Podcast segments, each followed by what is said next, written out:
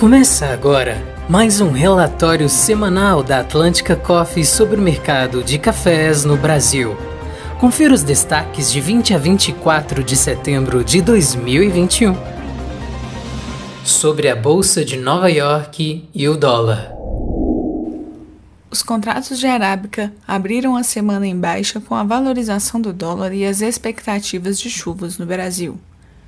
Com as quedas de cerca de 40 mil sacas nos estoques certificados de Nova York e os volumes de chuva abaixo do necessário por aqui, o café voltou a operar no positivo com sinais de baixa oferta em 2022, encerrando a semana com variação positiva de 795 pontos.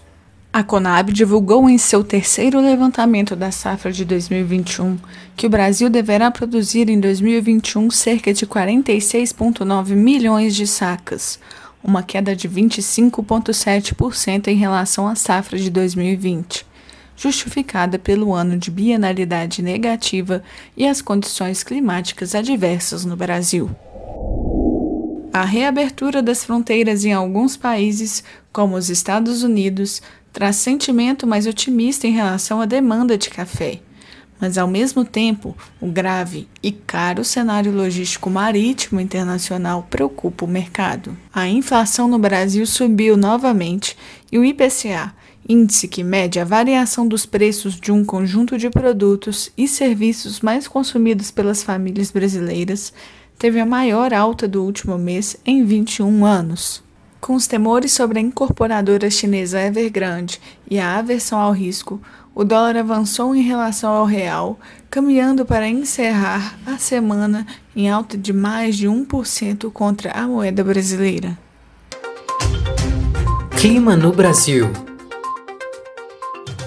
Após dias de temperaturas muito altas e umidade do ar muito baixa, em torno de 10 a 15%, uma massa de ar frio que chegou à região sudeste trouxe certo alívio, com a queda nas temperaturas e ventos frios.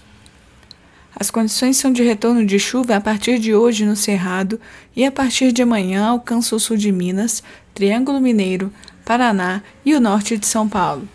Se confirmadas, elas podem trazer correções às altas ou vice-versa.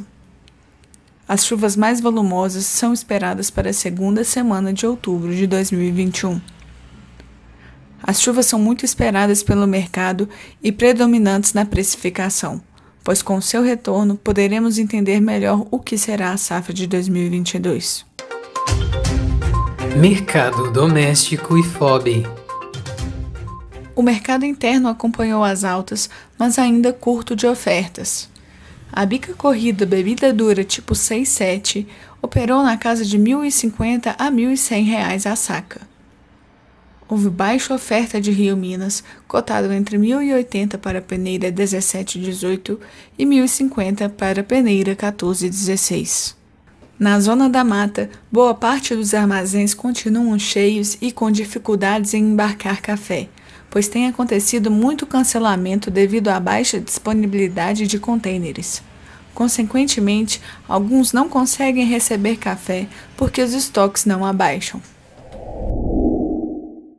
No FOB Exportação, houve demanda aparentemente mais aquecida para negócios mais pontuais. A demanda por Rio Minas continua aquecida, mas esbarrando nas dificuldades de absorver novas bases de frete e os elevados preços de reposição. Para se ter ideia, para os principais destinos de Rio Minas, como a Turquia, norte da África e países árabes, os fretes estão na casa de 5.200 dólares por um container de 40 pés.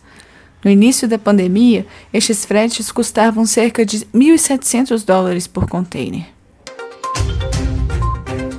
Safra. A colheita de arábica no Brasil está praticamente finalizada. Em lavouras de maior altitude, ela ainda acontece onde a maturação dos frutos é mais tardia. Também ainda ocorre naquelas de colheita seletiva.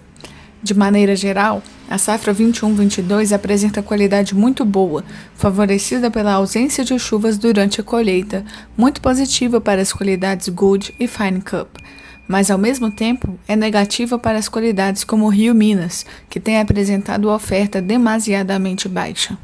A situação de escassez hídrica afeta, em diferentes intensidades, as principais regiões de arábica no Brasil. Na região da Zona da Mata, as matas de Minas, a abertura da primeira florada foi registrada na primeira quinzena de setembro, principalmente em regiões de baixa altitude. Vale notar que a região das Matas de Minas apresenta menor déficit hídrico quando comparado com o sul de Minas e a Mogiana. Além disso, as geadas não atingiram a região. A primeira florada também foi registrada no sul de Minas, mas é muito importante que haja consistência nas chuvas para o pegamento das flores. Logística O cenário logístico ainda é o mesmo, muito caótico, pois faltam containers, atraso de navios, há gates fechados, terminais sem janelas e dificuldade em conseguir bookings e os elevados preços de frete, que geram muitos atrasos nos embarques do café no Brasil, gerando também congestionamento nos portos. Covid-19 no Brasil. Quase 40% da população está vacinada e 67% já recebeu a primeira dose no Brasil. A média móvel de mortes voltou à tendência de alta após três meses. Ao todo, mais de 21 milhões de casos foram registrados no Brasil e 593 mil mortes. E esse foi mais um relatório semanal da Atlântica Coffee, de 20 a 24 de setembro de 2021. A gente se vê. Até o próximo.